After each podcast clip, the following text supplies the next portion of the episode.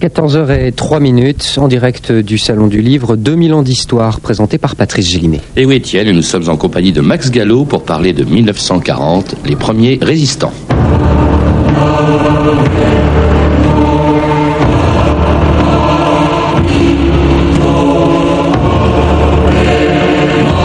Celui qui ne se rend pas a raison contre celui qui se rend. Charles Péguy.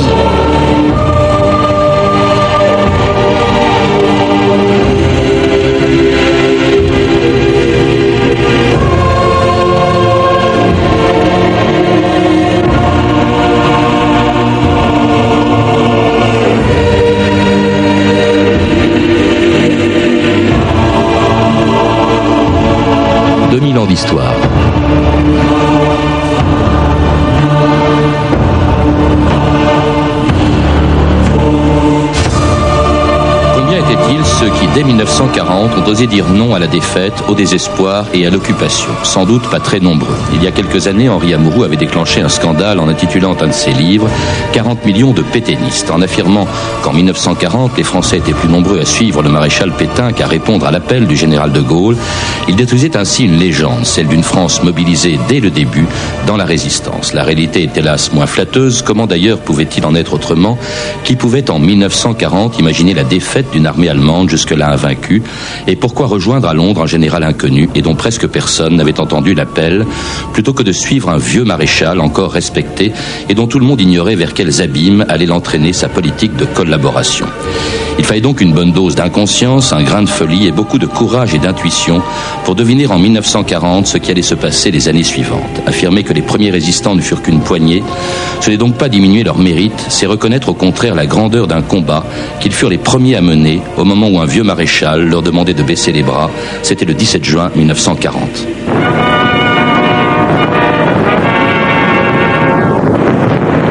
Ici, Radio-Diffusion nationale de l'État français.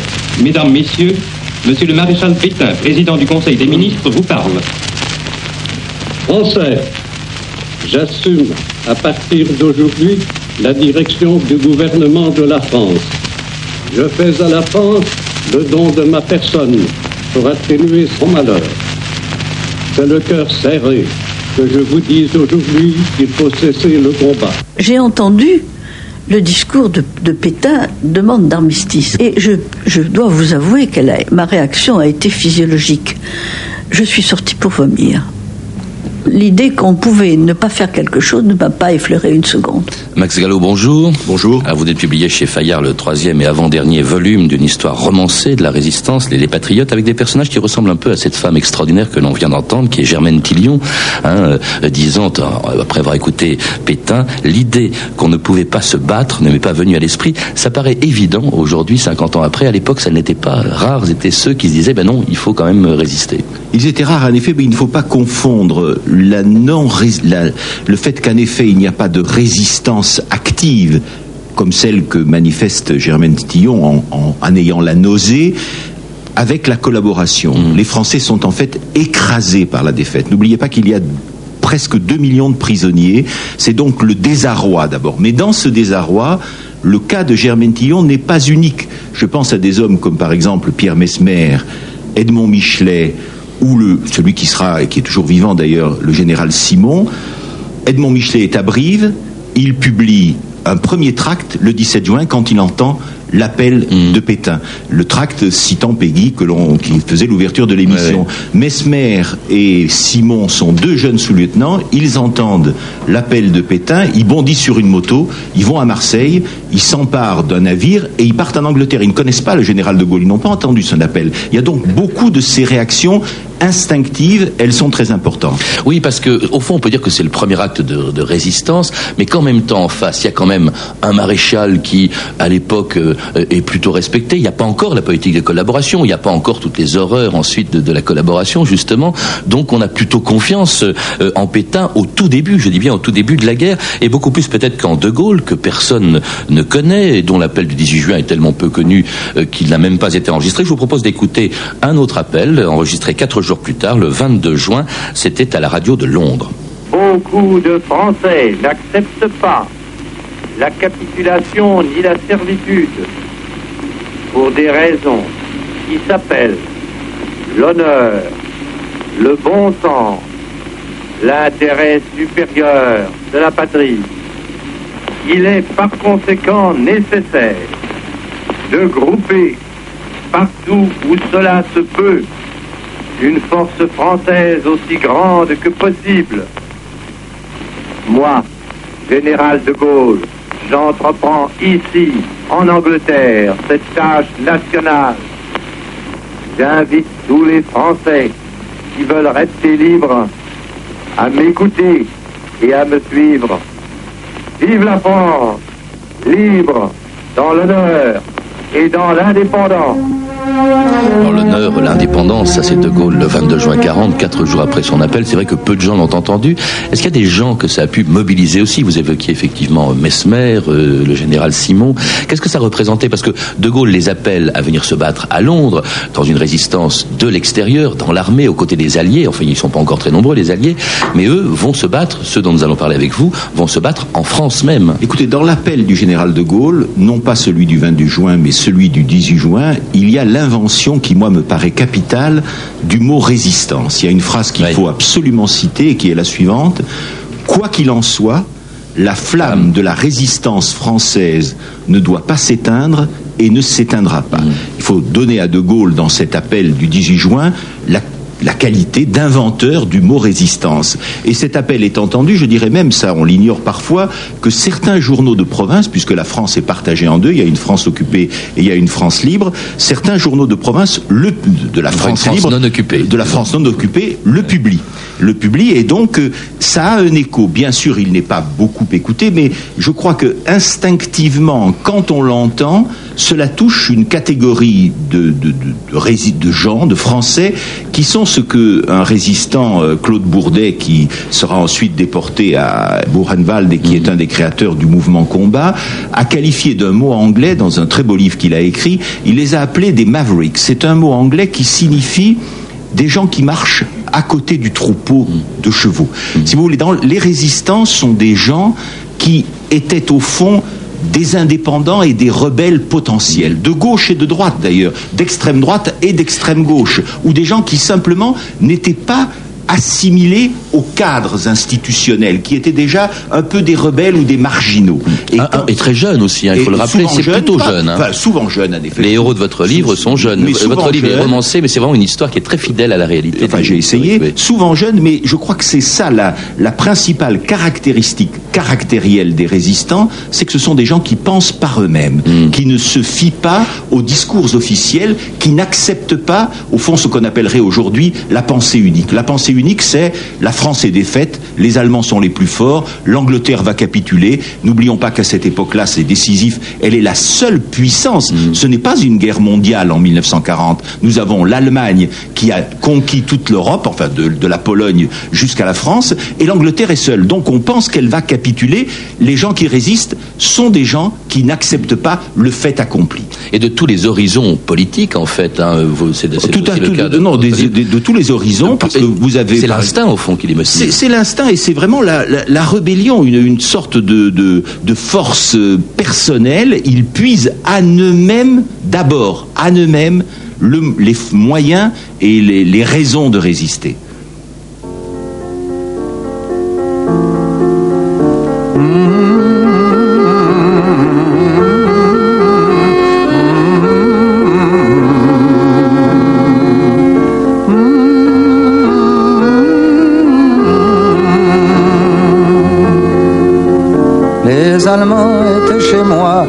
Dit résigne-toi, mais je n'ai pas pu.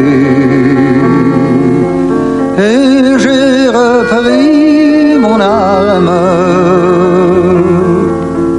Personne ne m'a demandé d'où je viens et où je vais, vous qui le savez. Effacez mon passage. J'ai changé cent fois de nom, j'ai perdu femme et enfant, mais j'ai tant d'amis. Et j'ai la France entière. Un vieil homme dans un grenier, pour la nuit nous a cachés, les Allemands l'ont pari. Il est mort sans souffrance. Hier encore nous étions trois, il ne reste plus que moi, et je tourne en rond. Dans la prison des frontières,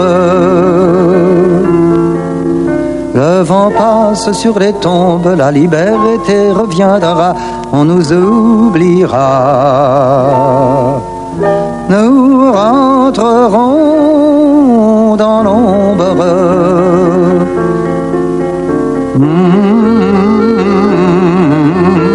Vous écoutez France Inter, 2000 ans d'histoire. Aujourd'hui, 1940, les premiers résistants. Et c'était Mouloudji, la complainte du partisan. Alors cela dit, en 1940, Max Gallo, il n'y avait pas encore de partisans, il n'y avait pas encore de lutte armée. La résistance n'était pas organisée. On peut dire qu'elle se cherchait euh, encore comme euh, ces deux hommes qui deviendront les chefs de deux des trois grands mouvements de résistance, Henri Frenet de Combat et Jean-Pierre Lévy de Franc-Tireur, que j'avais eu l'occasion de rencontrer peu de temps avant leur disparition, il y a quelques années.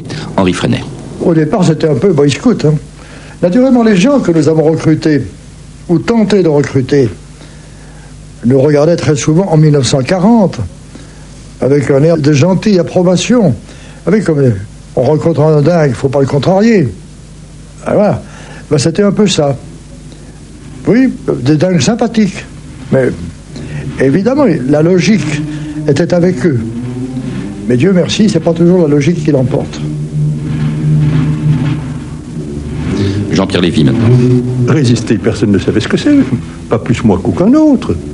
Et je n'ai pas décidé de résister, j'ai dit il faut me battre, c'est tout. Euh, on ne peut pas accepter cette situation.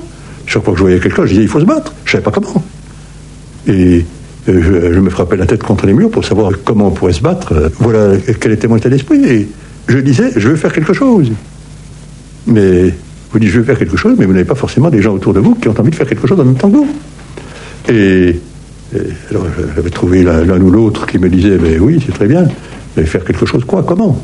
Extraordinaire ces témoignages de Max Gallo. hein. Ils ont la volonté de se battre et en même temps ils sont totalement démunis. Il n'y a rien, ils partent de rien du tout. Oui, Henri Freinet est capitaine, il est à Marseille, il contacte des amis, lui connaît l'Allemagne parce qu'il a étudié comme officier Mein Kampf, il, a, il parle l'allemand, il essaie de recruter des petits groupes de trois, il parcourt la côte d'Azur, donc la zone libre, il recrute, il rencontre et il se heurte en effet, euh, comme il le dit très bien, à une approbation et en même temps à beaucoup de scepticisme. Dingue, on les mais il y a ça, d'ailleurs, le vrai courage. Mais il y a déjà des contre la actes, pensée si vous unique, vous le dites. euh, Il y a des actes qui sont qui existent dès cette époque, si vous voulez. On arrache une Mhm. affiche, on change. on- par exemple, il y a des de jeunes Français, des gens de 17-18 ans, qui sont condamnés lourdement, pas encore à la peine de mort, simplement pour avoir sectionné des câbles téléphoniques. On on y reviendra, Max Gallo, mais ce qu'il y a de frappant quand même, si ils sont démunis, ils n'ont pas d'organisation, pas d'armes, évidemment, rien du tout, ils ne savent même pas ce qu'ils vont faire, comment ils vont agir, c'est peut-être parce que toutes les institutions de l'époque sont défaillantes, la hiérarchie militaire, la hiérarchie religieuse,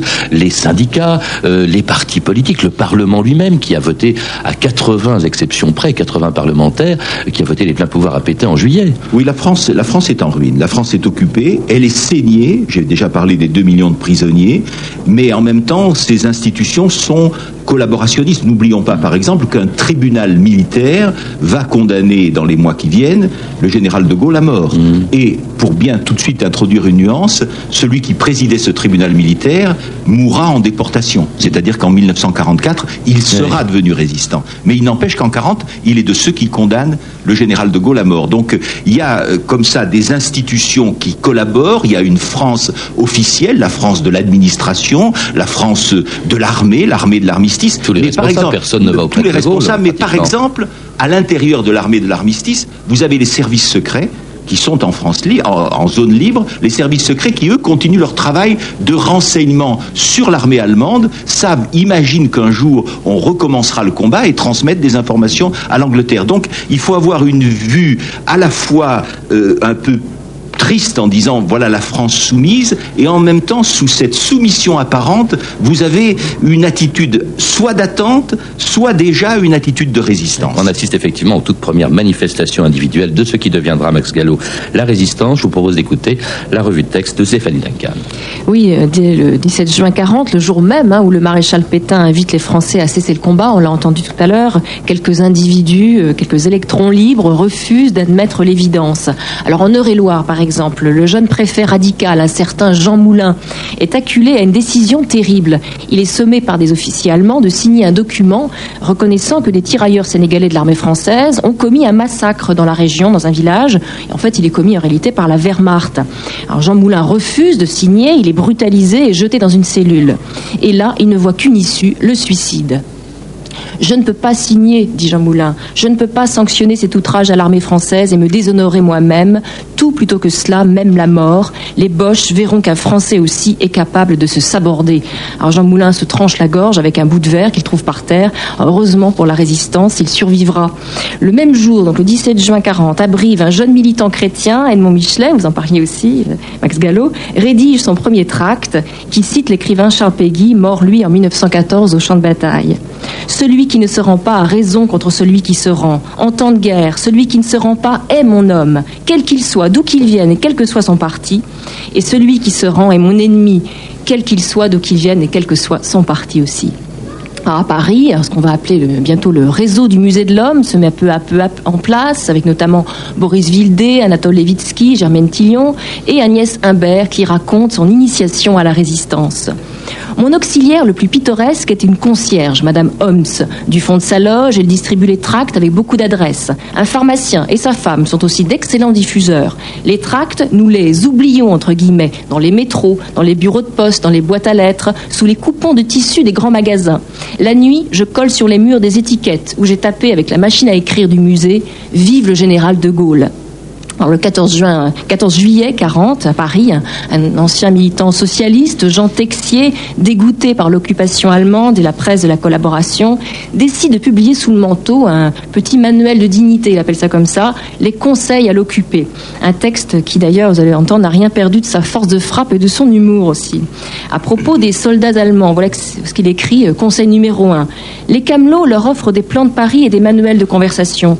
Ne te fais pourtant pas d'illusions, ce ne sont pas des Tu grognes parce qu'ils t'obligent à être rentré chez toi à 23 heures précises. Innocent, tu n'as pas compris que c'est pour te permettre d'écouter la radio anglaise? Autre conseil de Jean Texier, surveille tes blindages contre la peur et les résignations faciles. Étale une belle indifférence, mais entretiens secrètement ta colère, elle pourra servir. Et étonnant, hein, ces tracts qu'on distribue un peu partout, Max Gallo. C'est la première manifestation de la résistance. Avant même qu'il y ait des mouvements, il y a d'abord des tracts, des journaux aussi. Oui, il y a des petits journaux. Il y aura le journal euh, La Libération Nord. Il y aura, par exemple, des écrivains comme Claude Aveline ou Jean Cassou qui se réunissent et créent une, une société, la Société des Amis d'Alain Fournier, qui diffuse là aussi des, des textes.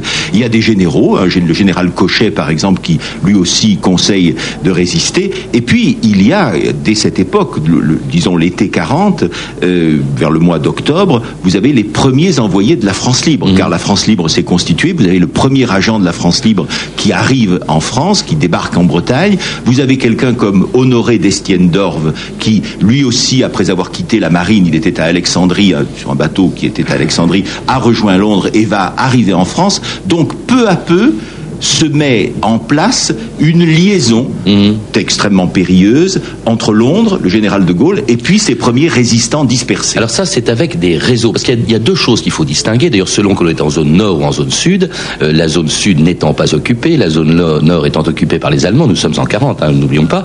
Euh, les réseaux donc sont chargés effectivement d'organiser, comme le réseau du musée de l'Orne, des, évasions ou des renseignements. Des renseignements, À destination de Londres. Et puis alors, il y a les mouvements dans le sud qui se fédèrent autour des journaux dont vous parliez.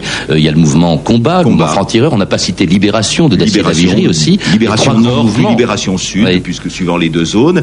Et euh, au fond, le grand débat qui va agiter la résistance dans les mois qui viennent, surtout à partir de juin 41, ce sera de savoir si on doit se limiter à une activité de renseignement, c'est-à-dire euh, renseigner les Anglais, la France libre, ou bien agir sur le territoire national par le sabotage, puis bientôt par, j'allais dire l'assassinat, mais par des actions terroristes, en effet, contre l'allemand, contre l'occupant allemand. Et ça, ça va être un des, un des grands débats qui, à partir de la fin de l'année 40, va euh, diviser parfois, en tout cas agiter la résistance. Comme la France est divisée, parce que la, la résistance n'était pas la même selon, je le disais, que l'on était en zone nord ou sud. Évidemment, elle était plus dangereuse en zone nord, sous les yeux de l'occupant allemand, euh, qu'en zone sud, où euh, effectivement il y avait le régime de Vichy, il n'y avait pas encore d'Allemands qui étaient entrés. Bah, écoutez, les Vichy a accordé très vite des passages faciles de la ligne de démarcation à des agents de la Gestapo, mais en même temps, à l'intérieur de Vichy, je tiens à dire cela parce que c'est très peu connu, vous aviez les services de renseignement de l'armée de l'armistice qui arrêtaient les agents de la Gestapo et parfois les faisaient fusiller. On a près d'une plusieurs dizaines d'agents de la Gestapo qui, en zone libre, sont fusillés par les gens de l'armée de l'armistice. Alors il y avait aussi des initiatives euh, plutôt symboliques, euh, assez étonnantes, euh, que je vous propose d'écouter. Par exemple, écouter ces deux femmes euh, qui sont entrées dès le début dans la résistance, Raymond Tillon et Sonia Éloi. Quand il y a eu la débâcle et que l'occupant est arrivé chez nous, eh bien, c'était pas possible, c'était impensable de se dire qu'on allait vivre avec l'occupant chez nous. Alors on disait, comment on peut faire? On pensait pas se battre à ce moment-là, naturellement. On, pensait à organiser quelque chose, mais quoi On était, on essayait de se rechercher. Alors euh, on disait, tiens, on va, on va se fabriquer un drapeau, nous trois. Alors on se mettait des, des couleurs qui faisaient le drapeau, et on se baladait et on prenait tout le trottoir. Et puis quand les amants passaient, on leur cédait pas la place, on les faisait descendre du trottoir. Et, on était heureux, on avait dit, tiens, on a marqué le coup.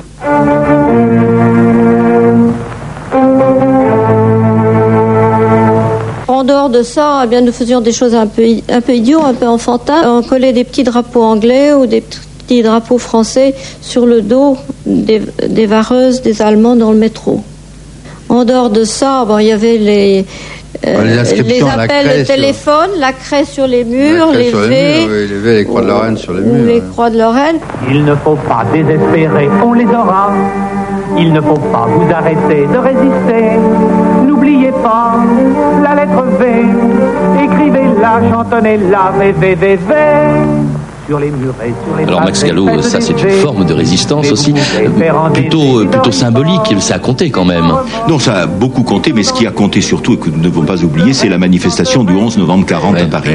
Car là, réellement, les étudiants d'abord, mais pas seulement les étudiants, ont décidé de choisir la, la, la journée symbolique du 11 novembre pour manifester. Alors, la première aspect de la manifestation vers 15 heures, ça a été le dépôt par les Parisiens, là c'était pas des étudiants, par les Parisiens, de bouquets de fleurs au pied de la statue de Clémenceau. Les Allemands sont très surpris, commencent à disperser euh, les gens qui sont là et qui jettent des bouquets de fleurs avec la tolérance de la police française. Et puis surtout, vers 17 heures, les, ma- les manifestants se regroupent sur les Champs-Élysées et la manifestation est très imposante. Les Allemands tirent à la mitrailleuse, ils vont, euh, ils vont, ils montent sur les trottoirs avec leurs voitures, leurs motos, ils vont arrêter de très nombreux jeunes gens qui seront passés à tabac. Il n'y aura pas d'exécution, mais qui seront passés à tabac très très durement. Cela dit, Et- les Allemands se manifestent très vite, assez brutalement. Vous me citiez tout à l'heure euh, un homme, Jacques Bonsergent, fusillé par les Allemands dès Fusillé, le, fusillé le 40. 23 décembre 40 parce que on l'accuse d'avoir à la gare Saint-Lazare levé la main contre un Fettwebel, un caporal allemand. Il n'aura, il, il ne donnera jamais le nom de la personne qui était avec lui et, il sera- et c'est le premier fusillé, Jacques Bonsergent, un ingénieur, 23 décembre 1940. Et très vite, la résistance va effectivement s'étoffer, devenir aussi plus dure elle-même. Au mois d'août 41, après l'entrée euh, des Allemands en URSS, le Parti communiste entre lui-même en tant que tel dans la Et c'est résistance. le, la pro- le premier, le premier officier allemand qui est abattu sur un sur un trottoir de métro le 23 août 1941. Alors ça, c'est un autre chapitre. On autre pas temps dans cette émission. C'est un de vos chapitres, d'ailleurs, dans, dans un de vos quatre livres, Max Gallo. Euh, ce qui est étonnant, c'est que tous les gens dont on a parlé ou que l'on vient d'entendre dans ces témoignages sont des gens qui sont totalement oubliés. Leur nom ne dit plus rien à personne. Aujourd'hui, ils sont un peu tombés, euh, ils sont dans l'ombre, un petit peu comme dans la chanson de Mouloudji qu'on a entendue tout à l'heure. Oui, parce qu'en général, ce n'étaient pas des gens qui avaient envie de faire carrière. Ceux qui sont entrés dans la résistance en 43 et 44, ceux-là ont fait carrière. C'était des gens qui avaient senti le vent et qui avaient, euh, j'entends les chefs, et qui ont choisi, tous, ouais. enfin, qui ont choisi de, de faire carrière. Ensuite, ceux qui sont entrés dans la résistance en 40, en général, c'était ces marginaux poussés par l'instinct. Ça n'était pas des carriéristes. C'est une, en tout cas, c'est une belle aventure que la leur. C'est, une leçon aussi peut-être pour aujourd'hui. Est-ce que ça a un sens aujourd'hui de Écoutez, je crois que ça a un sens. Cela veut sûr, dire que, pour moi, cela signifie qu'il faut penser par soi-même et se fier à son instinct et à sa pensée plutôt qu'à qu'à du temps. Mhm. Merci Max Gallo en tout cas de nous avoir rappelé l'histoire de ces premiers résistances que vous faites aussi dans cette histoire romancée, donc de la résistance en quatre volumes, Les Patriotes, chez, publié chez Fayard. Puis je signale également que vos biographies de Napoléon et de De Gaulle sont disponibles en poche dans les collections Pocket. À lire également la biographie de Germaine Tillion par Jean Lacouture, Germaine Tillion qu'on a entendu au début d'émission. Cette biographie donc est publiée au Seuil. Et puis Honoré d'Estienne d'Orve, un héros français euh, d'Étienne Montely, euh, Montetti, pardon, publié chez Perrin. Euh, et puis le mémorial du colonel Passy, c'est lui qui était venu euh, de la part de De Gaulle dès, dès 1940 en France, publié chez Odile Jacob. Enfin, une chronique de la résistance d'Alain Guérin, publiée chez Omnibus. À signaler la, récente parution du CD intitulé 11 novembre 1940, témoignages et archives historiques de ce jour dont nous avons parlé avec vous, et édité chez Frémaux et Associés. Vous pouvez, vous le savez, nous laisser vos commentaires et suggestions à l'adresse suivante 2000.histoire@radiofrance.com. Et puisque nous sommes au Salon du Livre, je vous signale aussi l'existence de la radio du livre, une radio thématique sur Internet construite à partir des programmes de l'ensemble des chaînes de Radio France, à laquelle vous pouvez accéder en passant par le site de France Inter, franceinter.com. C'était 2000 ans d'histoire. Merci au Salon du Livre de nous avoir accueillis aujourd'hui, et puis à tous les auditeurs présents dans ce studio et même en dehors de ce studio, qui était trop petit pour eux. Merci à Christian Laondès et Valérie Lavalard à la technique, à Anne Weinfeld et Virginie Bloch-Lenné pour la documentation. La revue de texte était de Stéphanie Duncan et la réalisation de Philippe Labrousse. Une émission de Patrice Gélinet. Demain, dans notre émission, eh bien, nous irons bien au-delà de 2000 ans d'histoire, puisque nous parlerons des Hébreux. Mais tout de suite, à 14h30, la terre promise des auditeurs de France Inter, le portrait sensible de Chris. Bonjour Chris. Alors là, là, là, je crois que c'est une de vos meilleures. je vous remercie, Patrice. On se retrouve demain. À demain. Je vous envie d'être au Salon du Livre. Ah, et en plus, ça ferme aujourd'hui, hélas. eh oui.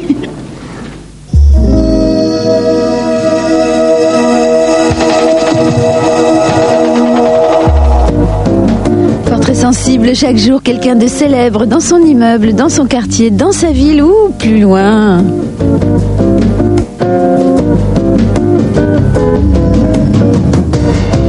Qu'est-ce qui vous fait fondre dans la vie? Qu'est-ce que vous adorez? Ce que j'adore d'abord, ce sont les chemins de fer, euh, de toute nature, tout ce qui roule sur rail. Ça, ça me fait fondre. Qu'est-ce qui vous fait fuir dans la vie? Le monde, euh, le bruit, euh, la foule. Donnez-moi un bruit qui vous émeut. J'aime bien euh, entendre un oiseau chanter. On ne peut pas parler euh, ça de bruit à proprement parler. Par contre, euh, j'aime beaucoup entendre siffler une machine à vapeur. J'aime bien entendre une machine à vapeur qui s'époumonne lors d'une montée euh, avec beaucoup de voyageurs. Est-ce que vous êtes célèbre? Non, je ne suis pas célèbre et je ne souhaite pas l'être. Pourquoi?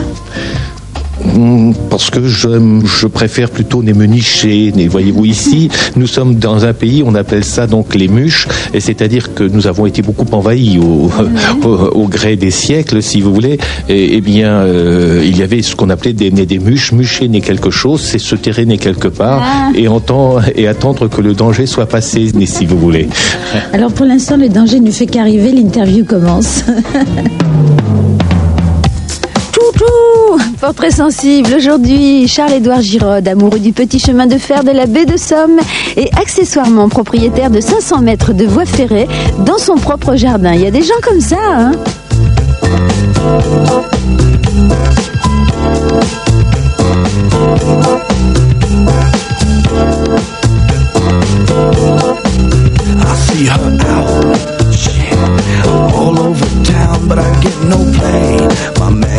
Says you gotta be crazy. I talk of things that might be to her in a voice that makes her pulse rush. Yeah, I can tell. Rythme aussi, Nena, aussi. I watch her dance, man. You know you gotta be crazy. Man, you gotta be crazy. Run over yo, might roll over yo, so I gotta go slow. Yeah, I can tell, I can tell he had a love, but he had to leave it. I know a love man, and it just can't beat it.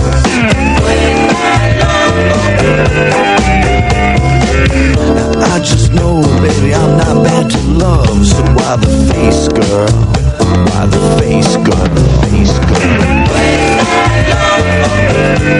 You gotta be crazy. You gotta be crazy. You got to be crazy.